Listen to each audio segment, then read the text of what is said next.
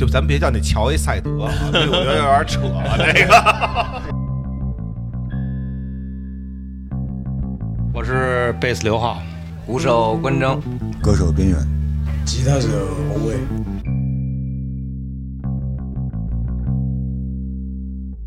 我觉得如果这个节目能完整的、非常完整的把这乐队表现出来的话，我干嘛要拒绝呢？而且我我还挺愿意的，因为他的传播量什么的大呀，是好事儿啊。是做戏啊，或者是怎么着的，或者甚至让你改编的你那个乱七八糟什么的，不行，绝对不行。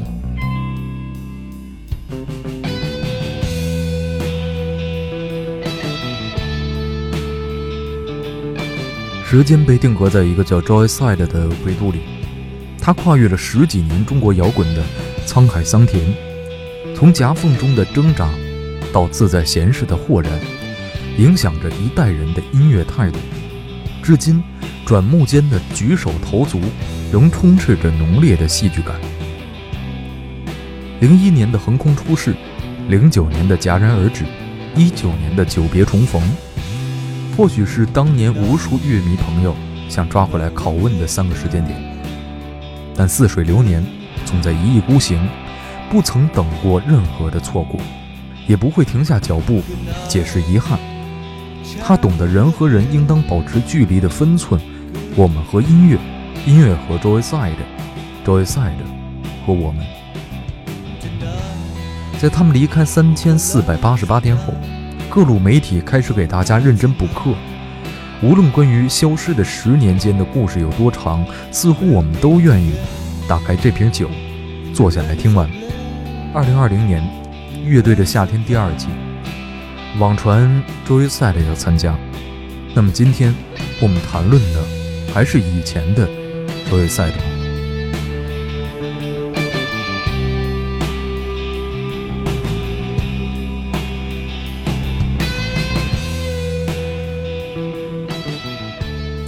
刘浩的流行音乐启蒙和那个时代的绝大多数青少年一样，来自港台流行歌，七八块乃至十块钱一盘的磁带。他小学时候记忆最深的一个是小虎队，一个是谭咏麟。之后中国火系列磁带问世，魔岩三杰登上舞台，刘浩从这个时候开始接触摇滚乐。边远则说他小时候印象最深的是英文课本里的那首《Ten Little Indians》，后来。刘浩那时还在北京联合大学世纪村校区念书，因为喜欢摇滚乐，衣着外表便有些与众不同，染一头黄毛，在学校里溜达。比他小一届的两个男生，也是摇滚乐迷，见到刘浩就上来打招呼，说：“哥们儿，你玩摇滚的吧？我们有一朋友，也一起玩乐队，到时候哪天叫过来认识一下。”两位学弟口中的那个朋友，就是边缘。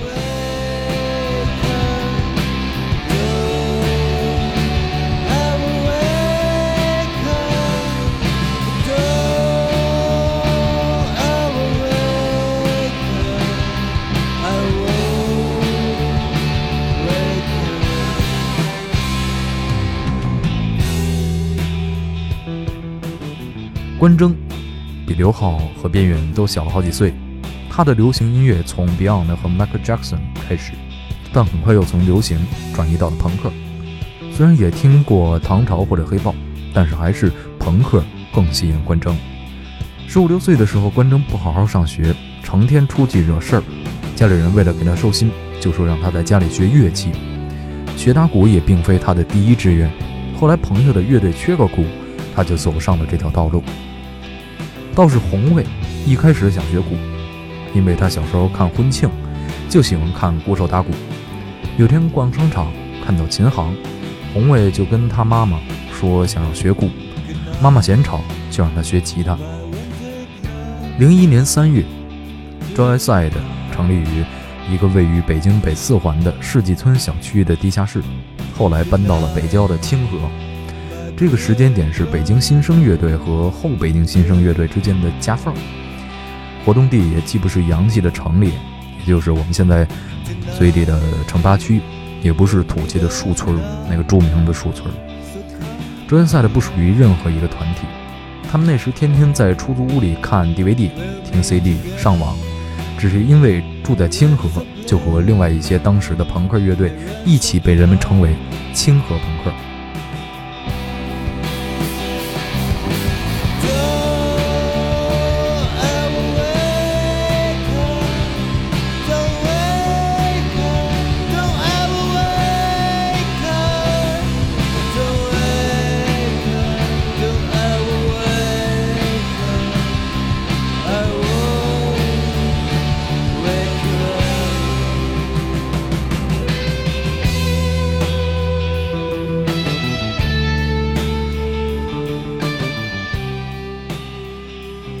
清河朋克是我起的，我这人比较爱就是凑热闹，或者是想弄点什么事儿那种。其实无聊军队说白了就一年多吧，然后以廊坊的朋友们居多。廊坊那边有一特色，就是十个有八个都是疯子。我们那会儿凑一块儿，一一是房租也便宜，大家也也能在一块儿排练什么。那会儿乐队追赛，然后 Another Idea，另一种意见，然后肯卡车。正经，其实我觉得。你要说所谓清河朋克，我觉得要比无聊军队那会儿要时间长。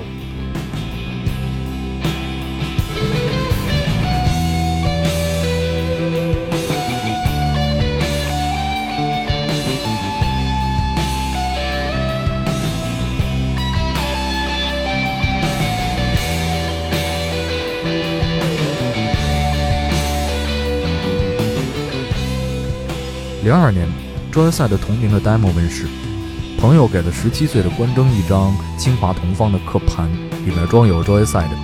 可惜因为质量问题，七首歌只能听四首，但关征依然从中感受到了 Joyside 的冲击力。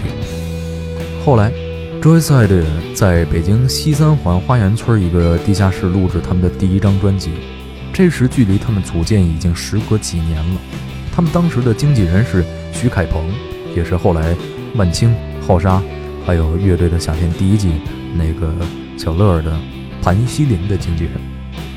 据说徐凯鹏当时想把乐队签给摩登天空，但觉得公司给出的版税呢分成不够，于是跟沈黎辉打赌，如果销量超过两万，乐队就能拿到双倍的版税；如果销量没达到，周约赛的就签约卖身，免费给公司多演二十场。这个赌注呢是假的。刘浩后来证实了一下，这个赌注确实存在，但是那张《Drunk Is Beautiful》销量没到两万，乐队没拿到双倍版税，也没有免费给公司演出。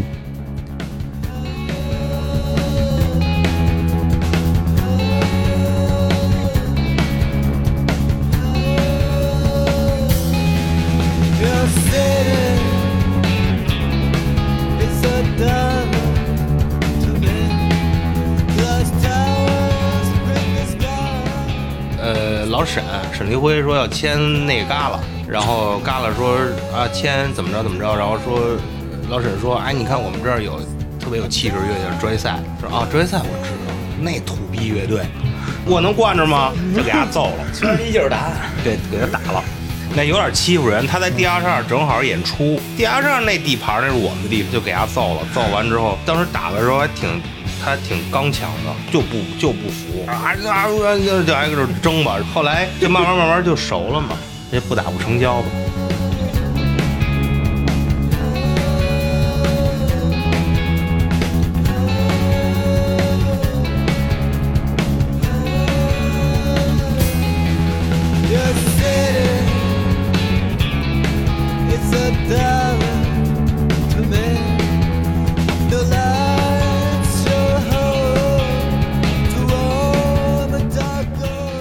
登签约的时候，周杰赛的在北京地下的朋克小有名气，还有脑浊、魔镜、画盒一起办了一场演出。为了提升乐队的地位，徐凯鹏机灵地把这次演出命名为“三王一后”，把周杰赛的并入其中。从此之后，周杰赛的就跟当时的脑浊的名气就差不多了，跻身了大牌的行列。三王一后，九龙一凤那感觉。因为其实我跟你说，就是这种招业赛刚开始，最开始的时候，在零一年、零二年，就是有的人就觉得，在我们在我们在我们在老黄玉演那个在涛哥那儿，然后完了演完之后，就有人说啊，这是流行朋克还不错，管我们定义为 pop punk。就那会儿没有这种乐队，为什么？因为我们用那种特别简单那种 old school 那种那种和弦，然后哎，然后完了又有旋律，然后词儿呢又是跟跟政治一点关系没有，讲的生活的东西，但他们可能没有理解到这是怎么回事，所以只能把我们硬性定义为流行朋克。我们在这儿后来就觉得啊，他们是七零朋克。七十年代朋克，就是因为啊，最后有没有老在清河又说清河朋克，他可能听东西多了或者怎么着，都觉得啊，原来是专业赛式的这种朋克摇滚。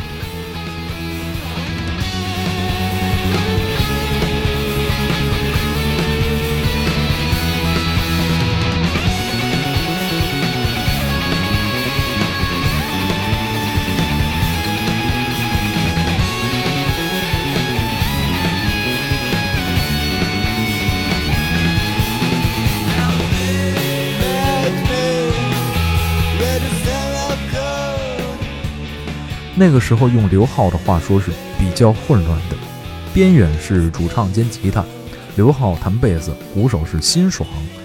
这个时候我们多提一句，就是最近特别流行的那个电视剧《隐秘的角落》的导演就是辛爽，他的片尾曲用了非常非常多很棒很棒的音乐。关征和刘宏伟是 Joyside 在摩登天空时期已经发行了两张专辑之后。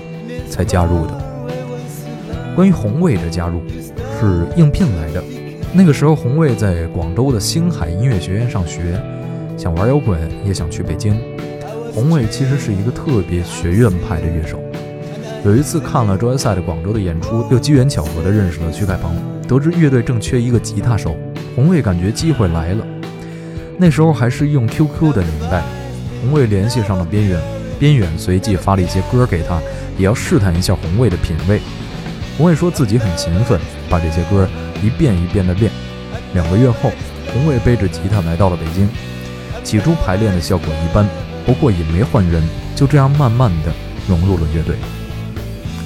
红卫说自己对音乐的感受完全是受边远的启发，边远给了他大量的音乐。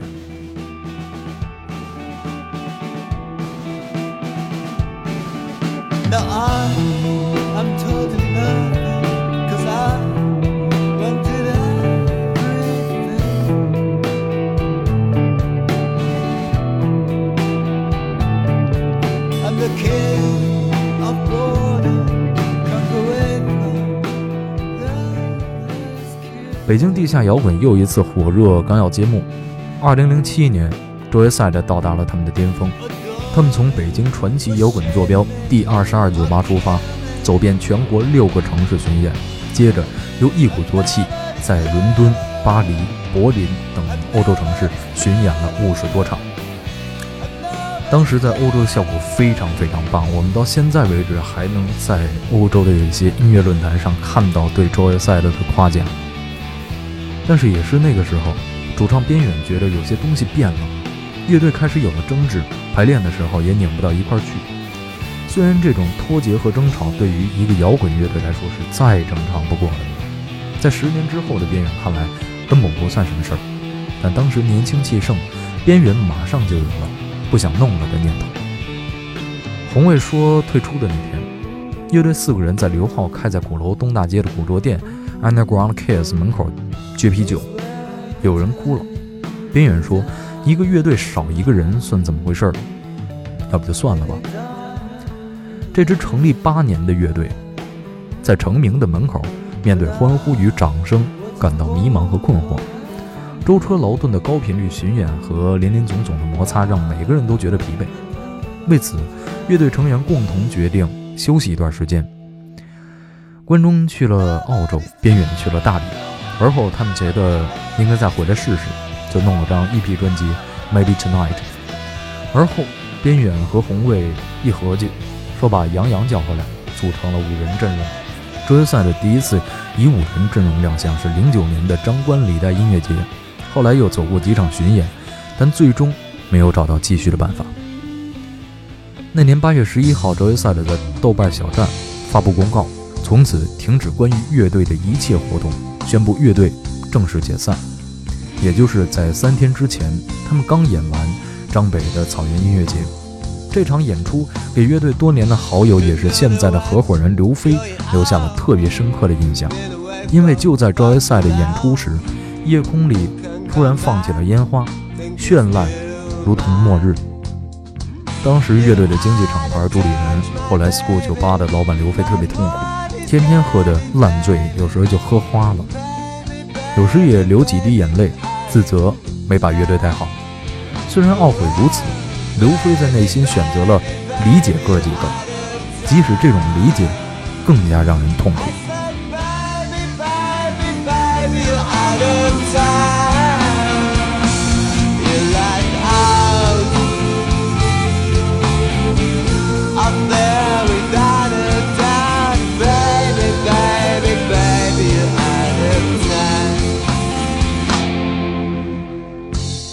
就是在那个时候，在那个阶段，乐队是就是走到了一个可能是我感觉哈，可能是这这就是商业刚开始进入这个中国摇滚乐的这个时候，五月天是偶像，从来没有想往那种偶像的那种发展。然后乐队刚刚有商业进入，然后乐队呢也在一个随着那个时代那个那个那个过程当中，对于我自己来讲，走到了一个瓶颈期，我找不到方向，我不知道是该怎么继续做下去。然后我就跟他们提出，我说那我就去找找我的方向吧。我气疯了呗，嘛呢？刚挺好的，不弄了，对。刚在找他，刚在对呀、这那怎么办呀？但是还是挺坚决的。那找一个也不是专业赛，那不行，那就算了吧。而且那会儿确实也别别扭扭的，就那种东西说不出来啊。然后西安又闹一出，又是西安，嗯，这地方真是太糟了。闹一出，然后就就就就不行了呗，不行就说什么算了，真是觉得还，我现在想起来那那个画面还历历在目那种。那很性情，说我还怎么着怎么着怎么着啊！操，去你妈的！但回来都冷静了，回来冷静以后觉得，但是其实我觉得这是裂痕吗？其实我觉得不是裂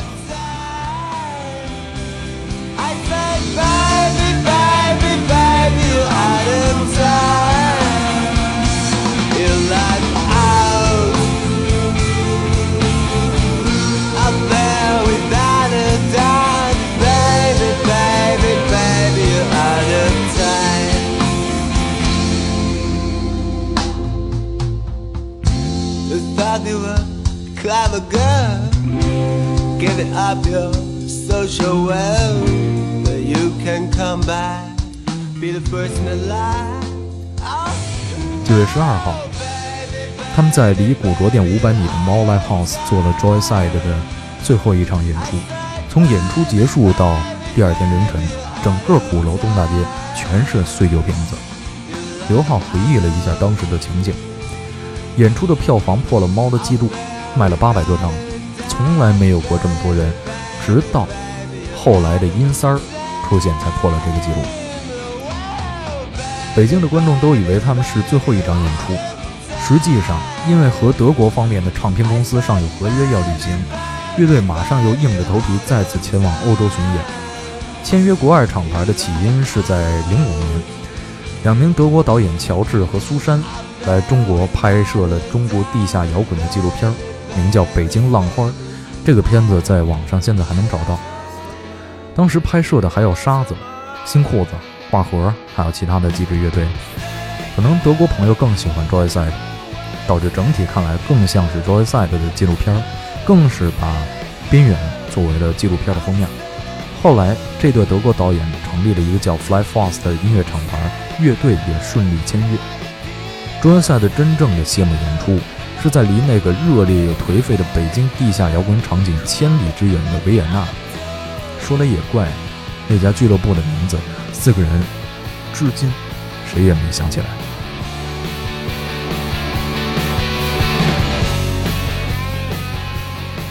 就有点突然吧，但是也不是特别突然，就也是有一个，我当时也是就排练排练的时候，好多想法不太一样，但是现在看来其实是没什么，是很正常。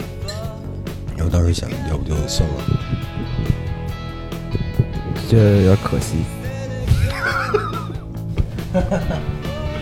可一样，就是都是每个人其实那会儿都沉浸在无限的痛苦之中。虽然大家都不说，刘飞就是那会儿已经开始那种酗酒，每一次喝完酒之后都是要大发雷霆，胡闹一通，在自己的酒吧里死库把椅子桌子全砸一遍，然后在东大街喝完之后就开始那个踹树啊，什么骂人骂街，赞德行，东西我从来没见过这样，他是那么冷静的人。你想这事儿对他刺激也特别大，因为他也是那种专业赛经济经纪人之一嘛。红卫就是他也想清静嘛，就可能回了广州待了一段时间吧。对我那个时候，我那个时候就就走了，我就从北京离开了，因为在音乐上面还有表达上面，我找不到找不到方向。我说，那我作为一个作为一个中国人，那我在玩摇滚乐队，那我到底是在玩什么，在做什么？我的音乐是表达了什么？因为当时我们去了欧洲做了两轮，在国外也参参了一些展。就是有一些展览，然后也当时也做这个中德文化交流，然后我就在在这去欧洲的时候，我就在想，那我乐队的话，我作为一个中国乐队，我要去到欧洲演出，那我到底我要表达的是什么东西？我当时我没有找到这个，然后我就说，那我应该就是说去寻找这个答案。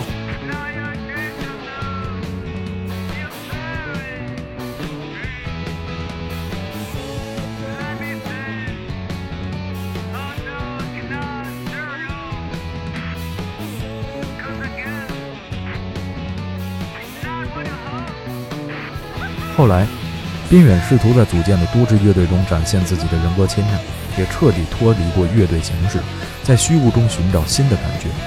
后来，索性离开了北京，住到了秦皇岛，与大海森林为伴。一次在大连，边远跟徐凯鹏、刘浩他们在大海上划船，结果正赶上退潮，海水被一股强大的虹吸力向深处拖拽，越使劲向岸上划，船离岸边越远。老徐呢不会游泳，脸儿都吓绿了，打了幺幺零报警。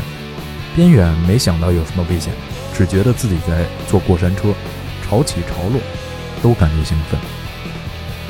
洪伟呢去了河北的一个贫困县，叫灵寿县，干起了扶贫事业，给当地政府投资，解决农民种蘑菇的事情。白天像一位企业家，晚上关起门来就喝酒、听歌、跳舞，偶尔也会用全民 K 歌录音。喝大发之后给哥几个听，只是十几年都没再摸过琴。十几年过去了，红卫看起来会更像乐队的一个经纪人，他的形象也是最好的。如果我们能在《乐队的夏天》第二季的舞台上看到他站在那个舞台上，你会发现红卫是重庆人，在广东长大，隐隐的透出南方口音，全身上下有分明的企业领导般的气质。哦，对了，他现在不让自己儿子听摇滚乐。那说到关征和刘浩那里，十年是简单的两个词儿，放松和挣钱。其实我们对于这十年空白的好奇，无非是对抗生命虚无又荒谬本质的倔强，伴着我们对 Joy 赛的难舍的眷恋，残喘过了一段至关重要的生命周期。如今，随着他们的归来，又决然的。站了起来。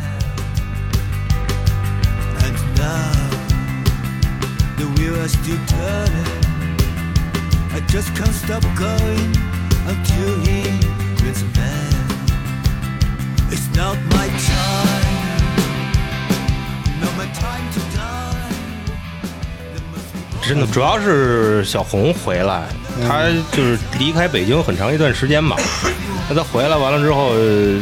经常在北京待着，我说那你没事儿过来喝一杯，对对，然后上道了，对，看见看见他那那模样，我就觉得好像得得得再弄一下了，这是大家的默契，这是。就是缘分，对，缘分没未尽。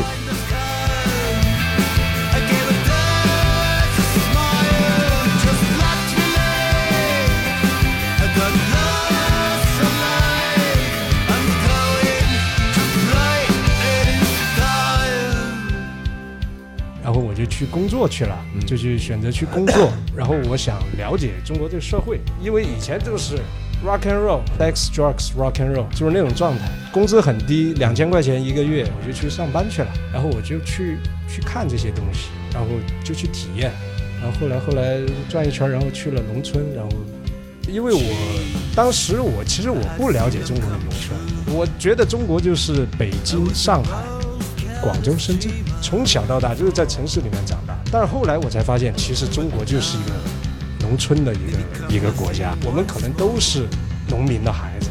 那我在做音乐的时候，我应该是怎么样的一个状态？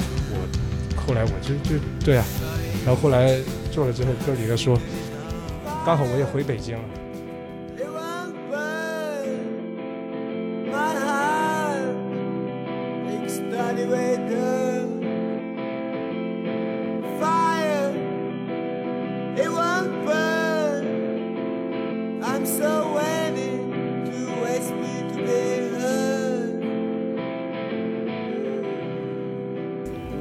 我就我我想说，我觉得我觉得我没我没我没有错。周一赛的做的东西，音乐也好，或者呈现给大家这种形式啊，或者是这种方式啊，我觉得我们没有错，我们是顺从自己内心的东西，没有违背自己。包括我们现在做新作品，然后包括在排一些老歌，我们在改编一些老，没有没有违背自己的最本质的这种，就是刚开始那种，所以也无所谓你喜欢和不喜欢，但喜欢更好。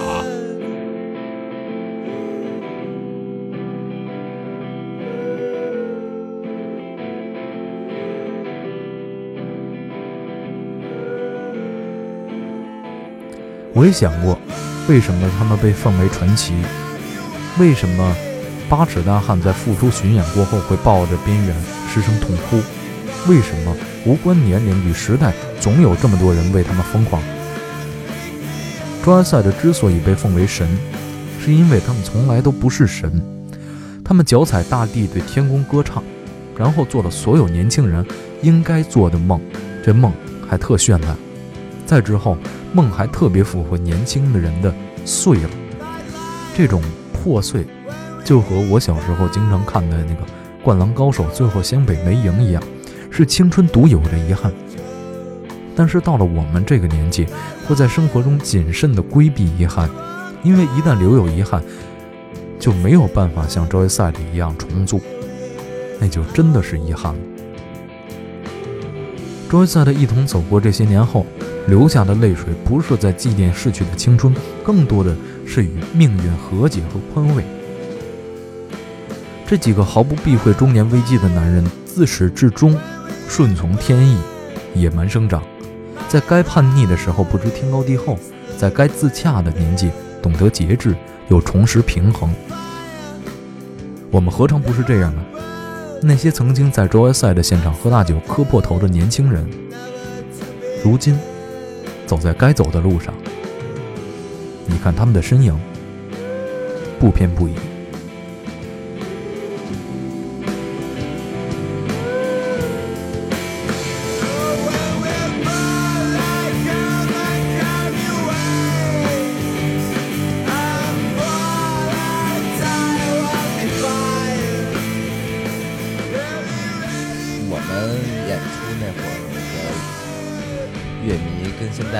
岁数都长了吧，他们可能从十七八变成了二二十七八，嗯，但我觉得疯狂的还是他们这波人，就是能疯能闹的还是这这波人。虽然有些人也也那个有家庭有孩子这那的，但我觉得就是拿许晨作为作为例子，我觉得就是他当年就够疯的，他现在还依旧那么疯。但是现在年轻人，比如现在十七八的小孩，我觉得那么疯的挺少的，嗯，就比较冷静了。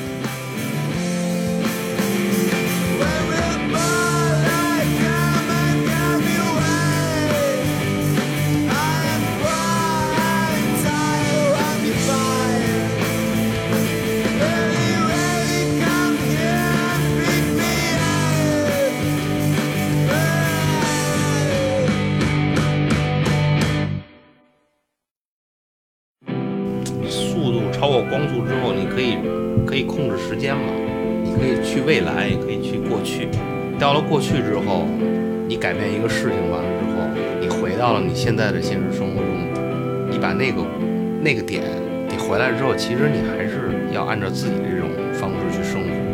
你改变不了你现在，永远改变不了。